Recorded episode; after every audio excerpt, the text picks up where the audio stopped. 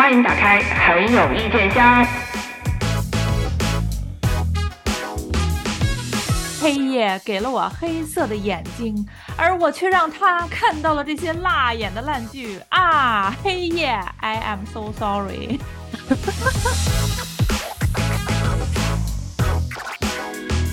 我怎么想起来小月月的二三天啊？这最近有什么烂剧了？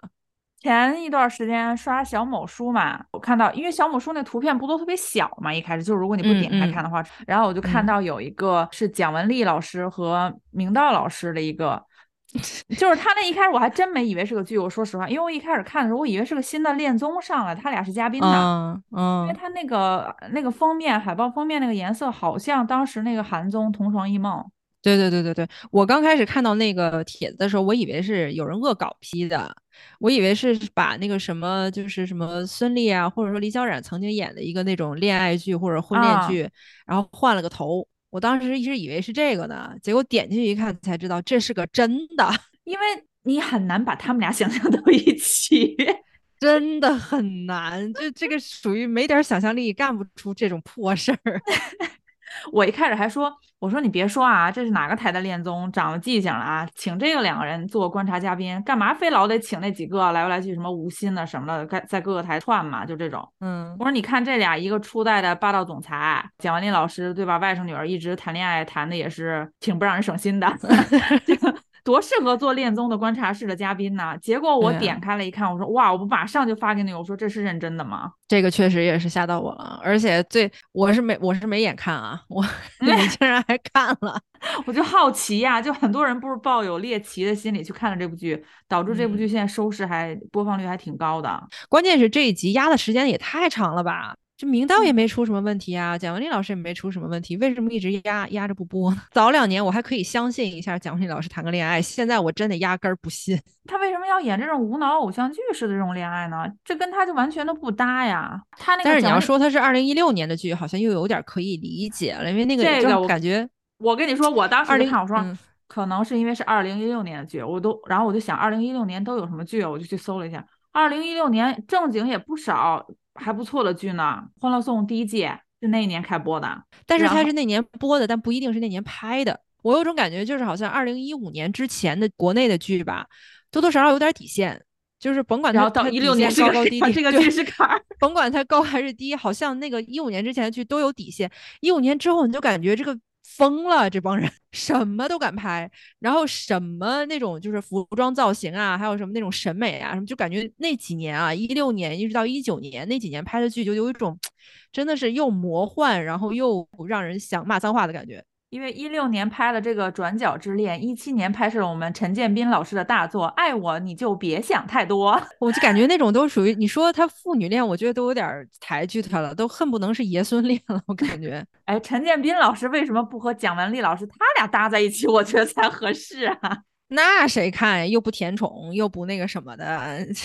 人家就是搞的就是一个反差。我跟你说，人设反差。我的天呐，陈建斌老师那个剧。我记得当时他那个剧也是一七年拍完之后一直没播嘛，好像是拖到一九年还是二零年才播的。抱有猎奇心理去看了两眼嘛，就跟这个《转角之恋》一样，就是他那个妆造，他那整个的那个色调啥的，就特别不像是一个近期近几年的剧，就好像是那个什么《回家的诱惑》贤妻，就是往前倒好久之前的那种剧。尤其是那个陈建斌老师那个剧，那里面女主的发型妆造也好，还有那个后来有个女配演她情敌还，反正就那里的人那个发型为什么都要走那种花轮风？就那个那个发尾一定要往外支支着，因为以前咱们不就老说，尤其是台湾最早演偶像剧的那批演员，很多后来不都北上发展嘛，一直还挺想寻求突破，演一些正剧啊，或者是是非偶像剧类的这种剧情类的电视剧嘛。然后就有一些转型可能就比较成功，有一些就感觉一直好像就转不过来，不太好转的那种。然后，然后我们 转不过弯来。对，就是我们好像一直就说偶像剧演员转型挺难的，可是。我看完这部剧，我就觉得那个正剧演员转去演偶像剧也挺难的。就蒋雯丽老师演这个，我真是适应不了。她她那个嗓音一出来，就感觉像是那叫什么正经八百的女干部，根本不像是一个在惨白色磨皮滤镜下 谈恋爱的人。就是感觉，就算她谈恋爱，应该也是谈的比较内敛的，而不是那种说被一个霸道总裁说你一个女孩子家庭。对对对，你知道她有一幕是她恰巧跟这个男主就是明道演这个角色，他们不小心住在同一屋檐下嘛。然后他开着他那辆那个豪车从小区里出来，碰到前面有一个开另外一辆豪车，然后不小心倒车，可能是碰瓷的吧，然后就撞到他的车嘛。我们蒋雯丽老师下车之后，就是两只手一定要有一点小外八，两个脚哎妈呀有一点小内八，然后怎么说啊？怎么回事？我没有看见你要往后倒呀，你为什么要往后倒呀？什么什么？蒋雯丽老师她演嗲戏的时候也是挺可爱的，但是她就是这么做作，也属于那种你瞧不起谁呢？你要说钱给的不到位的话，老艺术家不至于这么不要面皮。是吧？你就说他好好演一些什么？之前咱们看有一些什么什么金婚呐、什么。虽然我不太喜欢金婚的剧情，但是就那种剧，演你感觉他出现是合适的。对对对，可是他非要演在这个剧里演什么啊？浴室滑倒撞到了上半身全裸的明道，然后就啊，你怎么不 这个真的就是你把这个剧情放在两个二十出头的小男生小女生身上，我都未必愿意看。你放在这真不是什么年龄歧视，我也理解网友说的什么年龄段都配有一个爱情，对吧？咱也理解，凭什么嗯老年人或者中年人就不可以拥有爱情？可以的，但是但是人到中年也也配拥有脑子呀。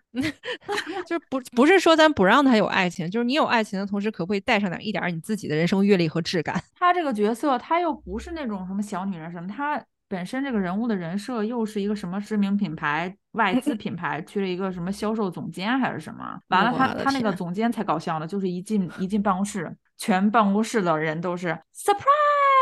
恭喜你升职，然后他就啊天哪，真的吗？啊，外外外企升职不都应该是先自己知道，然后再全范围知道吗？对呀、就是外企升职这么的随意。先 HR 先瞒世界通知，然后最后一个告诉本人，然后本人想说，就是我现在连跟你谈判 negotiate 的资就是资本都没有了吗？现在所有人都知道了。我在想那个有没有有没有一进办公室 surprise，你被开除啦？按说应该有啊，对吧？就是以 HR 这么，就是以电视剧里边描绘的 HR 这么不做人的这个 习惯。我刚才还想说呢，我说为什么我觉得二零一六年是一个很很诡异的年份？因为嗯二零一六年还有一部非常诡异的剧叫做《麻雀》，啊，法制咖李某吗峰加上我们小花儿周冬雨，然后张若昀、张鲁一都是好演员，但是那个嗯剧情，我的妈！大家要看那个麻雀，就是氛围感啊、妆造啊，包括剧情的离谱程度啊，就理大概理解我为什么觉得二零一六年是一个诡异的年份。那个年段儿啊，就是一五一，就是一一五年之后一直到一九年，就是在这个疫情之前，国产电视剧跟疯了似的，就很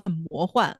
集数巨长。极度注水，妆造非常夸张，就经常出现那种描眉画眼儿的解放军战士。哎呦，确实是你看那个蒋雯丽老师在这个里面演她母亲的是那个朱茵老师，朱茵老师不是演过很多女演员，什么刘涛老师的母亲她都演过嘛，气质也特别好。那个那个嗯老师，蒋雯丽老师跟朱茵老师坐在一起，就是她她妈妈本身就说妈呀，你怎么背着我离婚呐、或者什么的。就在讨论嗯这个场景的时候，他俩坐在一个小的双人沙发上，我就把嗯那个音量关掉，就特别有一种那个马老师阿姨和马老师亲娘在那吐槽张曼乐的感觉。而且就是这个，是不是说一六年他这个剧拍完了就已经加了这么强的磨皮滤镜，还是说近期播的时候突然发现，嗯，不太合适，为了把那个明道老师和蒋雯丽老师年轻化，好像那个年那个年份，好像大概都是这个审美。就是那个年份，其他的一些剧有个叫《麻雀》的嘛，刚才咱们啊说了，然后还有一个黄轩，屋里黄轩，我超爱的黄轩也演了一个巨瞎的剧《猎人》，就是那里边也是，就是你看着那个解放军战士的军装吧，或者说你看着咱们那个感觉新的不要再新了，那个色儿都是已经调色美美颜加滤镜好几层的那种调色。那几年好像审美都是有一点过度就是过度曝光。同年还有一部剧叫《女不强大天不容》，是我们海清老师的，什么玩意儿？这是 海清和杜淳，不是这是什么烂名字啊？就是说那个年份诡不诡异吧？你就说这个剧里面跟蒋雯丽老师演闺蜜的是张瑶和另外一位女演员，我也不太清这哪是闺蜜啊？这是这是小姨跟外甥女儿啊！这是对，而且我不知道是为什么原因，可能是为了追赶二零一六年的流行，就加了好多磨皮嘛。哎呦，因为张瑶，你知道她的她是属于那种挺气质型的那种小家碧玉型的美女嘛，嗯，她五官相对不是那么的明艳的那种，就是特别突出的那种，就是小嗯鼻子、小眼睛、小脸儿、小嘴，她就什么都是挺小巧的。这个嗯磨皮一开啊，给我们张瑶老师那脸磨的，就剩鼻梁上架那副眼镜能看清了，整个那脸就是 太白了。你就想明道肤色有多黑，你知道吧？啊，对对对对，然后明道老师就。给给磨打，然后就变成了这个女主前夫，女女主那叫这叫什么关系？就是小小姨子，就是女主前夫的妹妹，那应该是小姑子呀，小姑子。然后那个她撞见了她，当时还没有离婚嘛，就撞见了这个她嫂子和这个明道老师住在同一屋檐下，就去问怎么回事，因为他特别喜欢他这个嫂子，他不想他跟他哥哥离婚嘛。这个嫂子反正就挺无无脑嘛，就整整个蒋雯丽老师在这里体现就是无脑，就是你说你你老公已经出轨了，给人女的都弄大肚子了，你你自己。一个外资企业的总监这么有脑子，第一步想的不是说怎么把财产转移转移，对吧？怎么分割到更多的钱，而是赶快就哎，那我今天就跟你离婚，我就恨不得净身出户那种，我就从你们家走。等到这个小姑子来了之后，说哎呀，嫂子你怎么要跟我哥离婚了什么的？然后为了显示自己有魅力还是什么，就还没有离婚的时候，就当着自己小姑子的面说，对，这就是我新交的男朋友，小男朋友。怎么样？然后这个小姑子就过两天在街上不小心又碰到了，就冲着明道老师喊：“你就是那个小白脸儿。”明道老师用“小白脸儿”这个词儿。好像确实 对，而且明道我记得早几年吧，他不还拍了徐静蕾的那个电影嘛，就是有一部警匪的，就当时有一有一段时间，一度我是觉得他是很努力想要尝试转型。是徐静蕾和黄立行主演的对对对对，黄立行对对对，女主是那个谁吧？白白百合吧？对，白百合。感觉这个戏一播就一竿子又打回到了王子变青蛙，你知道吗？打凹。然后这个这个还特别油腻，不像那个年代他演打奥就是失忆之后变傻之后，感觉是傻傻憨憨的嘛。他这个剧里那个台词是怎么回事啊？台腔特别的重，那个口音，而且还是那种一个字一个字往外蹦。就是好像有种装天真的那个感觉，就是也不知道是从哪儿，就是忽然发想出来这么一种演技方法，就感觉我现在是在跟就是内地非常了不起的女演员对戏，所以我的台词一定要清晰，所以就一个字一个字往外蹦。我还以为是为了要衬托蒋雯丽老师的演技，然后自己要故意不是，她很努力的在好好说，我觉得翻译官也是这一年份的。啊，不是吧？大秘密那个，大秘密那个是不是二零一六年咋回事？因为我我还找了一些什么二零一六年，你看除了那个呃《欢乐颂》，还有那个《最好的我们》，然后那个年份是有个版好剧的，确实是。还有我们靳东老师对吧？《精绝古城》，《精绝古城》哇，那个假发片，你这是一个很奇妙的年份。这个年份的酒不一定好喝，但这个年份的剧呢耐琢磨呀。哎，你等一下，张翰老师那个剧。不是当时说三年磨一剑吗？是不是从二零一六年开始磨的？有很有这个可能，就是非常很有这个可能。二零一六年，你看那个磨皮方式，对吧？然后包括那个夜店的那个布景，都特别二零一六，是不是？二零一六和二零一七那个，就知道陈建斌和蒋雯丽老师接了两部剧，然后马上开始奋笔疾书，创造自己的剧本。我给大家分享一下，因为我只看了前面几集嘛。一个一个职场的总监，把这个所谓的这个三十多岁的快要离婚的这个女性精明的一生做的这些犯的错误，在电视剧的前两集都给你交代明白，接替他前任的那个。总监哪一个销售点业绩比较差，然后我们就要跟这个销售商说，那我们要把你们这儿 cut 掉，就把你们裁减掉，不要你们了。嗯嗯。然后这这件事情之前居然没有先核实法务方面是怎么规定的，是要不要给人发通知，发几个月通知，以前发没发都不核实，上来就啊，你们就被裁了。然后人家就来找他说，没有啊，你这要跟我们通知的，这是其中一个错误，就是干这么多年了啊，不知道。完了呢，签了一个什么一屋两卖，就机缘巧合嘛，就是因为一房两卖不小心成为受害者。然后跟明道住到了一起嘛，然后那个闺蜜张瑶姐就说说那个你精明了这么一小半辈子了，怎么怎么犯这么低级的错误啊？也又不小心犯了错误，就是这是前第一集的内容啊，就两个错误了。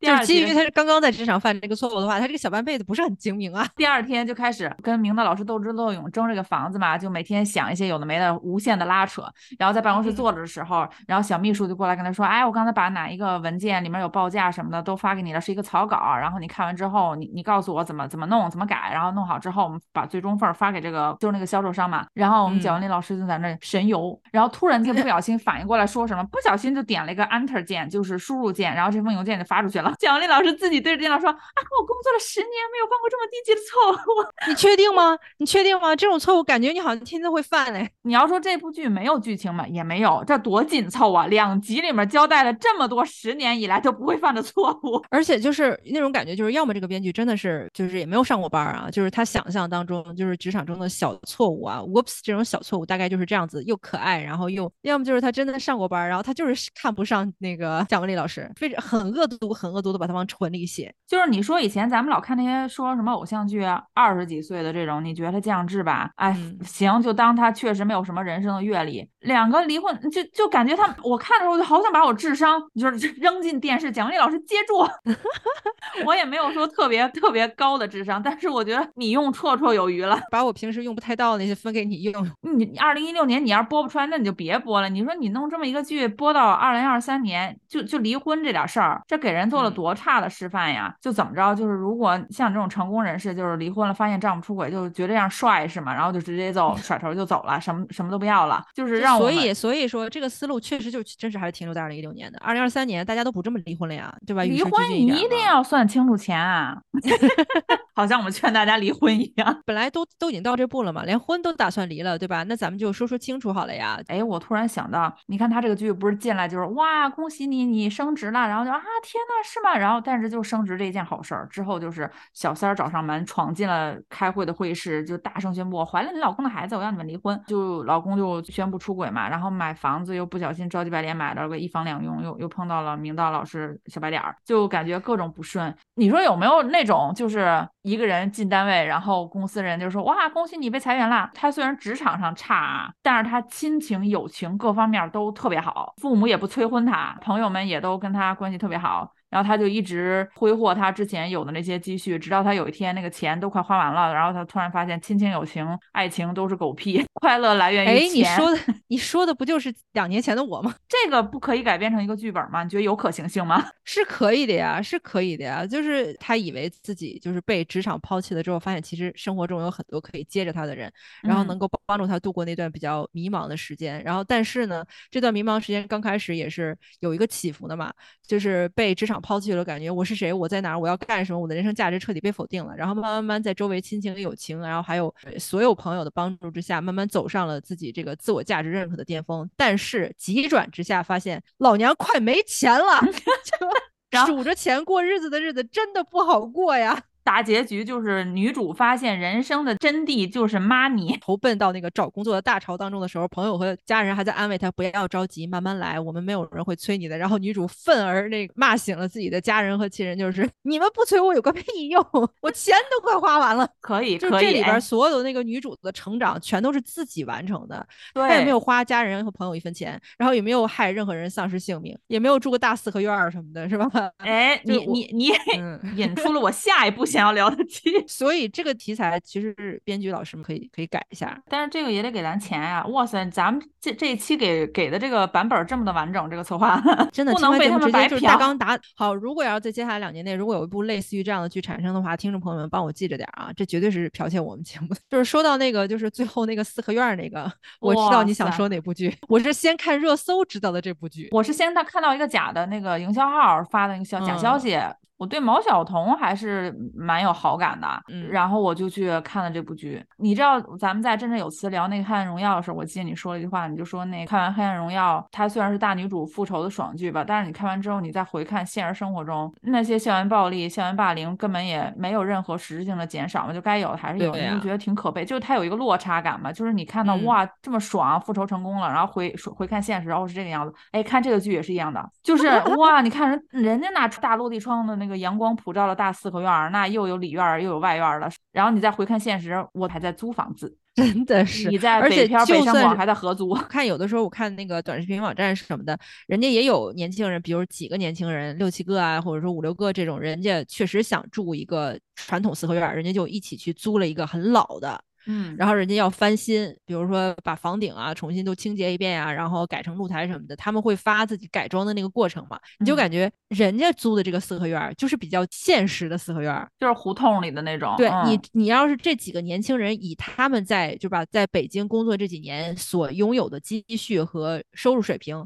他真的就只能租得起那样的四合院儿，嗯而且人家还得动手改造。就是人家那个老院子，人家可能房东就想说，我之所以这么便宜租给你，就是因为我不愿意动手改造它了，不愿意清洁它了。而且即便在人家翻修完之后，人家用人自己挺好的手机拍的或者挺好相机拍出来，那也是你觉得哦。挺不错，但是我知道它在哪儿，或者我知道它是一个什么状况，嗯都不会是这个电视剧里边这种让你一看就是这家伙不得上亿啊！这个 我最惊讶的是，后来我翻网上，就是为了突出这个这个剧拍的写实，就有人说主嗯创团队这个景不是搭的，这真的是在北京找了一个就是四合院，就胡同里的院子拍的。这导演真是花了不少功夫找。灯光老师也确实把它打的挺好看。他们家那个红色的那那个窗户的那个框子，加上那个大落地窗，就是阳光晒进来，那个窗明几净，你不觉得特别像每年春晚之前？啊，对对对先对，先要照几家什么在那煮饺子，然后一家老小什么四代同堂，然后哎，在对那对对对对，迎接新春的那个感觉，就是这种房子啊。其实这是就是中国家庭的样板间嘛，就是如果你要是不住楼房，你要住楼房的话，你家必须哇也是高大上的那种，然后倍儿干净。但是你要不住楼房的话，这就是样板间呀。这个剧特逗，他明明就这么的不接地气啊！就是他不是讲的是让让大家看到这个呃普通人、普通家庭也可以奋斗，就是 呃呃在那个叫什么过上更好的生活嘛。它的起点我们一般人就赶不上啊！谁在在北京二环的胡同里有有这么大一个真他们家那院子真的不是一般的院子，就是这个剧开创了一个一个方式啊，就是它线上线下互动。也不是嗯互动，就是嗯互相补充，因为那个剧逻辑不通嘛。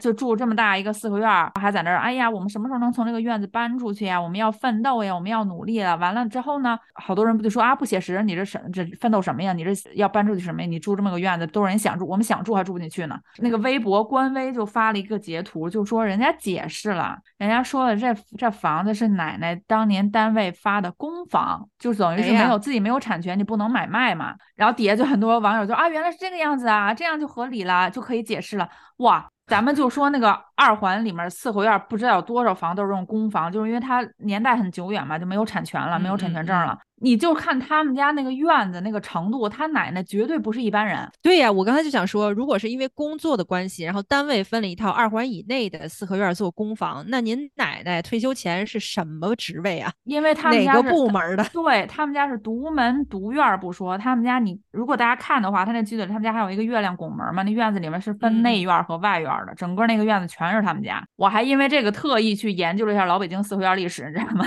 因为你看他们家那个大门，四合院儿你的门分多少款，什么如意门呐、然后什么什么广亮大门呐、然后你每一款都对应了在在清朝的时候是不同的官宦人家嘛，那不是谁最后都能分到这套房子的。他们家那门看着就也是官宦人，嗯。最早期也是官宦人家的嘛，这么好的一个条件，然后官微就为了你怕大家觉得悬浮，还硬给你扯说哦，这因为这个是公房，没有房本儿，你们要是不愿意住，把这给我们，哎，你一辈子不用掏房租，你就是不能买卖而已。说白了，哪天政府想要拆迁了，你们家你们家这一大院能分多少套房啊？而且说句难听的，不用掏房租这件事情本身就已经是占了大便宜的了。你像多少北北漂也好，或者说在大城市打工的年轻人，家不在那儿我们每个月几乎一半以上的工资都用在房租上了。每次就我记得上学的时候，我们经济学老师会说啊，什么你要控制你的房租不应该超过你月薪的三分之一啊、三分之一以上，那样的话就已经不合算了，怎么怎么样？如果你想离单位稍稍近一点点，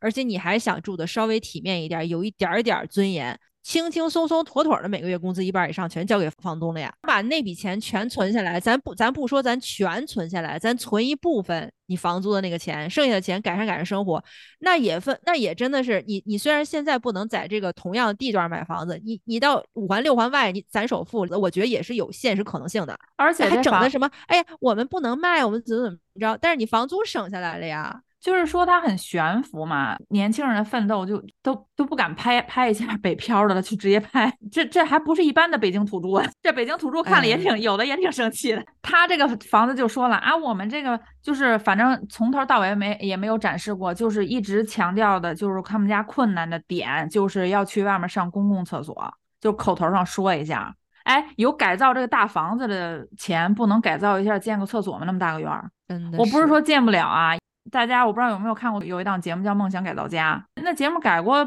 好几套那个北京就是胡同里的院子嘛，真的大家加厕所是吧？就是大家 去看看那个院子啊是什么情况，再再对嗯比一下他们家住的这个院子，那个院子恨不恨不得那挤的呀，那个小房子呀，好多也是公房。之前我们吐槽那个胡同，虽然说嗯那个演员台词不张嘴吧。但是胡同里面他讲的后期就是北京搞搞那个腾迁嘛，就是把胡同里这些房子给你兑换出来，因为政府可能要做那个发展方面的规划，就要你这这片地方嘛，然后就让你搬到楼房里去。那里面就讲了很多，就是哪一个哪一个老太太她住的是公房呀，没有房本啊，或者哪一家怎么怎么，他这个怎么给你腾迁，怎么给你兑换，政府。嗯，大家去看看那个里面的房子，那个也相对来讲比较写实，而且那个还是比较有代表性的偏旅游景点，特别干净的那种胡同嘛，嗯，都没有他们家的房好。可能人家导演就是当时做那个就是巡警的时候找到了，想说，哎，这个不错，好漂亮，来，市井老师来给我把它改造成豪宅。他如果拍的不是这种讲所谓的，好像他们家挺挺普通人奋斗的，因为因为说实话，他这个他这个奋斗的起点已经是我们很多普通人的梦想了。你就是你要讲奋斗的话，你讲首都土著住这种就是老早老早分起来公房，你你用他的势力来做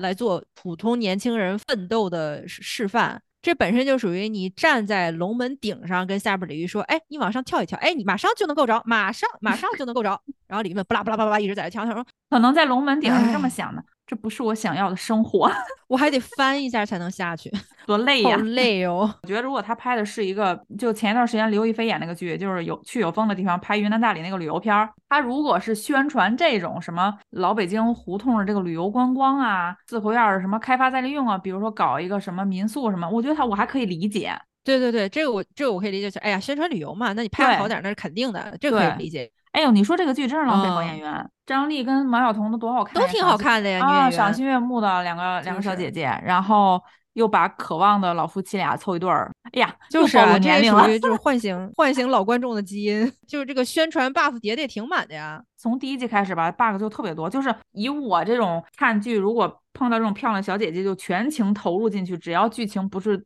特别的烂的话，我都能看下去嘛。但是这部剧我居然发现穿帮，以往的剧都是网友提醒我才会发现穿帮的，我就哦，这穿帮了，这这剧直接我自己就发现了。那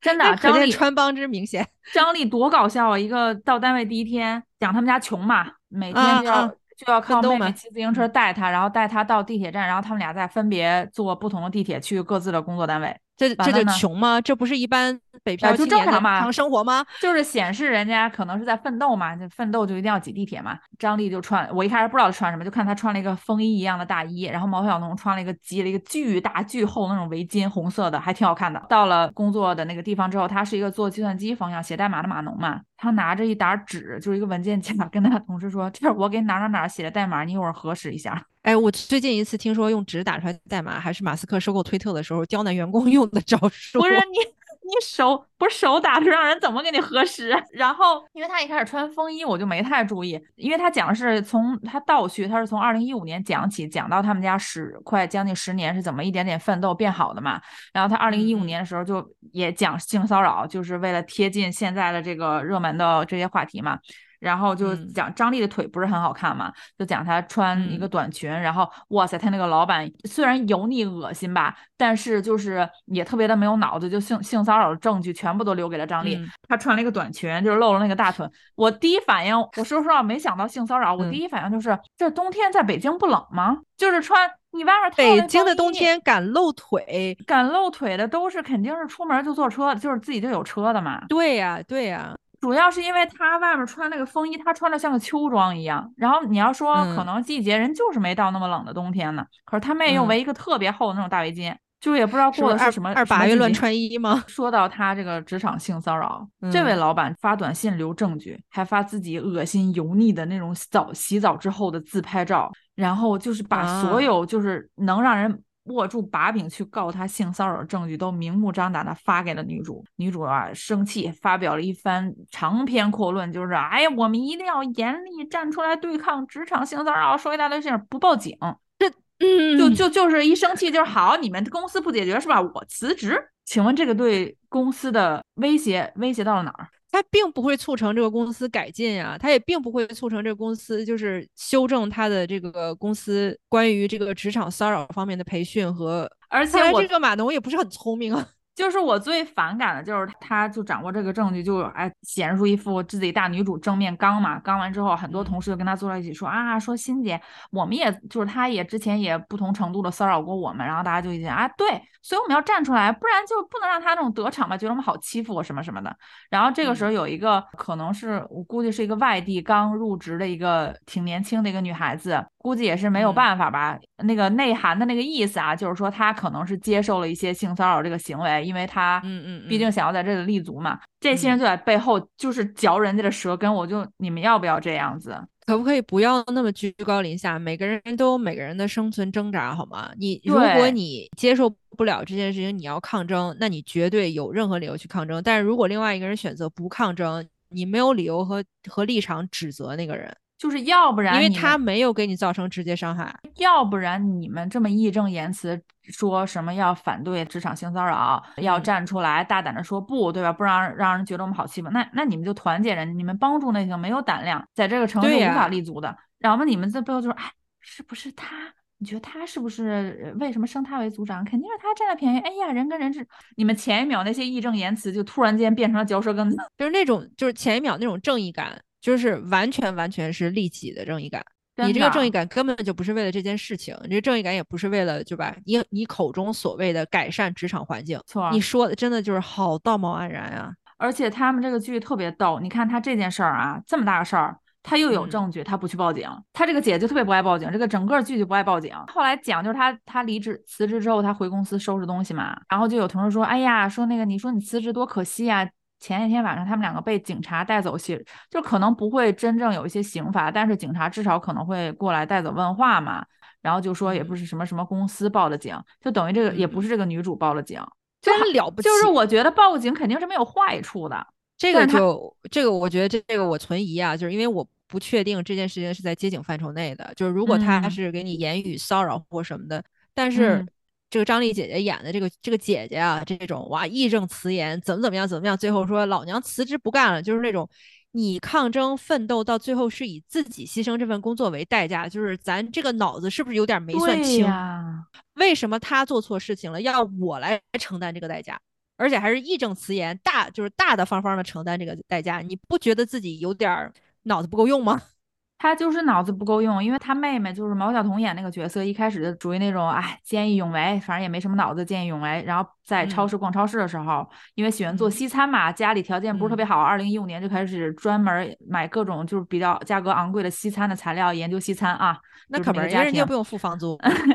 然后呢，他就呃在超市里碰碰到一个大妈，就是大妈这段我我万分心疼这个大妈，大家帮我评评理是不是啊？人家跟他说超市有牛排打五折，然后他就去超市看了，然后唱恰巧碰到这个大妈呢，他把剩下这个五折的牛排都装到了自己车里，然后他就觉得嗯。挺奇怪的，走一走不小心就看到这个大妈进到一个就是类似于那个超市后面那个后门的一个通道的一个里面，他就走过去看，然后发现大妈正在把所有那个牛排的盒子拆开，然后把牛排拿出来，就是把所有牛排都放到自己的羽绒服里面想偷走，完了这个毛晓彤演的角色就拦住他，啊你偷牛排，然后就穿帮了嘛。就就大妈说，哎，不小心，然后一着急要走的时候，就不小心摔倒了，然后呢就被送到了医院。是不是应该心疼这个大妈？都已经决定偷牛排了，还不偷原价的，偷打折的，我就没琢磨过这个闷儿嘞。刚才我刚才一头雾水，结果你这个点，我想说也对哈。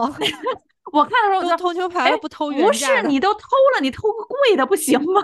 就是你反正也决定冒一次险，为什么不偷一个好的嘞？就是这一跤摔的啊，真不值。然后我就想说，他摔完跤之后，毛晓彤就好心嘛。这时候碰到了王子异，哎，对，这个剧里又有王王子异。然后呢，他跟毛晓彤就把这个大妈可能送到医院，大妈儿子就过来了，就讹他们钱。哎呀，你们把我妈弄倒了，什么什么都怪你们。然后这个王呃王子异演这个角色叫于飞嘛，就要跟他大打出手，说你。然后这个女孩就说，哦，先是毛晓彤说说说你妈妈偷牛排，我被我逮到了，是她自己摔倒了，我没有推她，我也没有打她。然后那个王子异那个角色就出来说说你不要这么不依不饶。然后那个那个男的就说你们这样我要嚷我要报警，你们不可以这样不负责任，你们欺负一个老人。然后这个王子异角色就要出手打他，就说你不可以把我扣了，你不不可以把毛晓彤扣那个角色扣到这里。然后我们要走了，然后就保护这个女孩走了，不报警。就是他都是不是是不是因为拍摄的年代的时候都不流行报警？你看啊，这是第一集不报警，第二集姐姐性骚扰不报警。第三节那个那个男的那个儿子又来找他说，我妈查出脑溢嗯。血来了，肯定是因为嗯。你推之后后遗症什么什么的，然后说那就要找他讹钱嘛，说那个你那算我求你了，我确实没钱，你看我妈住院之后我把钱都掏了，要不然你你你给我借点钱吧也行。然后毛晓彤就答应了，后来他就把这事儿跟他姐说了，他姐说你傻呀，然后就说他没傻，然后呢说他再来找你来找我，这个男的第二天又去找他，他就给他姐发信息，他姐说好你等着，然后他姐就来了说你配合我演一出戏，然后说行，然后就跟这个男的说。这个男的就说：“你妹妹撞了我妈妈，然后我妈现在查出来病得更厉害了，她要给钱什么什么的。我妹妹说了，你妈妈偷牛排。然后这个男的说：你不要血口喷人。你这时候张丽就从兜里掏出个 U 盘说：我们要不要看一下监控？然后这男的看这个就慌了嘛，就跑了。嗯嗯，然后姐妹俩又不报警，就是尾随他，跟踪他，跟踪一个男的。为什么要尾随呢？就是这事儿都已经了了呀，你明显你把他吓跑了呀，你干嘛要尾随他呢？就是你是希望能看到先见什么呢？因为他们有嗯先见之明，他们大概能知道这个男的是去找他妈妈了，反正就尾随他走到了一个跳广场舞的地方，然后这男的就去找他妈妈，然后他妈妈就在那个就是这个不偷贵牛排专偷便宜牛排这个大妈就坐椅子上数落自己的儿子，你这这么用，你要不到钱，然后他们两个人就开始在后面